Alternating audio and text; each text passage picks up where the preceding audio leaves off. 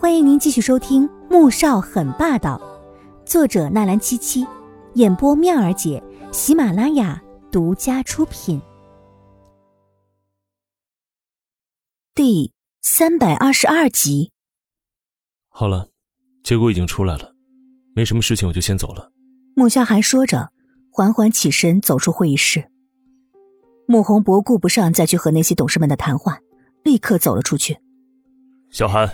你站住，跟我去办公室谈谈。说完，黑着脸往电梯走。穆小寒挺无奈的，也只好踏进了电梯。穆蒹家从会议室里出来，怀疑的看着穆宏博和穆萧寒两个父子进了电梯，拿出手机拨通了苏振宽的电话。董事长办公室里，穆宏博关上门之后，终于爆发了：“穆萧寒，你心里还有没有我和你妈了？”你忘了吗？老太爷当初把百分之十的股份转到你名下的时候是怎么说的？要你好好守护着穆氏，别让穆氏落到别人手中。你现在是想违背自己诺言了吗？为了一个女人，你这是连父母兄弟还有自己的责任也不顾了。让穆宏博心寒的是，儿子竟然真的就这样义无反顾的选择了抛弃亲人责任。难道真的是季如锦给他下了什么药？让他连死都不怕了吗？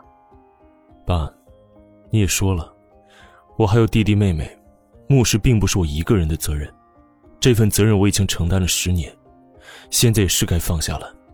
那百分之十的股份我已经找了律师，很快就会转到穆言飞的名下，到时候我也会在董事会上将言飞推上总裁的职位。他已经把后面的事情全部想好，并且开始着手安排了。小韩，你难道要我和你妈跪下来求你，你才会回心转意吗？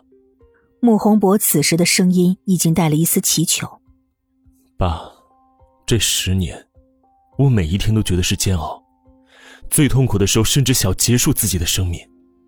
可是那时候颜飞还小，无法承担牧师这个担子。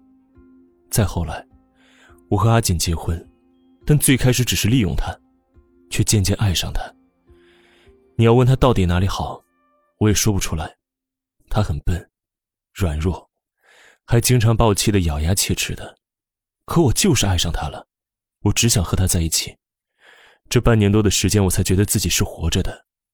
所以，你说我是要和他分开，当个活死人，还是幸福的走完人生最后的一段？穆萧寒试着最后一次说服父亲，他知道。自己的做法对于父母和弟妹来说是很残忍、自私的，可是他现在只想好好的为自己活一回。穆宏博哑口无言的看着自己的儿子，眼底闪出浓浓的悲痛，眼眶有泪水涌动。小韩，都是爸害了你，是爸对不住你啊。穆萧寒深深看了眼父亲，爸，也许这就是上天注定的。如果他没有中毒，也许就不能在十年后遇到阿锦。我还有事情要处理，先出去了。说完，没再多留，转身离开了。季如锦刚进电梯，就看到黄婷和宋月影、黄天雪追了上来，他下意识的就不停的去按关门键。看着电梯的门合上，季如锦松了一口气，靠在了墙壁上，整个人像是虚脱了似的。到现在，他还不敢相信那份鉴定书。他相信是真的，也相信自己就是总统和总统夫人的女儿。可他心里面就是怨和恨。他永远也忘不了当初姚素芳把自己扔到福利院门口时，自己跪在地上，紧紧的抱着姚素芳的腿，哭求着不要扔下自己。他保证他一定会很乖很听话。可最终，还是被他狠心的一脚踹开。无情的转身离开。记得他在福利院过的那些个与人抢食的日子，夏天恶心到令人反胃、想吐的臭味儿冬天冻得瑟瑟发抖、不分男女抱成一团互相取暖的日子。他记得自己站得笔直，神情迫切的和上百名孩子站在一起，等着被吉老太太挑选。当听院长说吉老太太选中自己的时候。除了摆脱那种痛苦的日子的激动兴奋，再无其他了。而那些住进纪家的日子，被纪明轩日复一日的欺压践踏的生活，更是历历在目。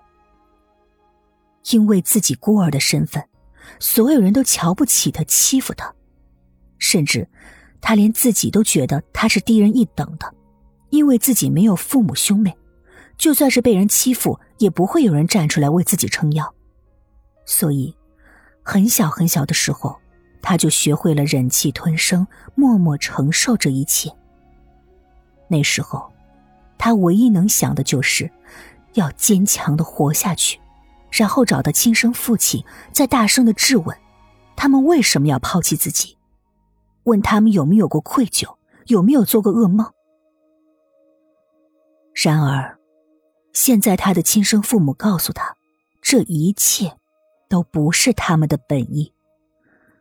当初他那些坚持着活下来的理由，突然就有点可笑了。突然，他感觉电梯有一阵的震动，把他吓了一跳。他紧紧靠着墙壁，整个人也都慌了神。本集播讲完毕，感谢您的收听，记得点赞订阅哦。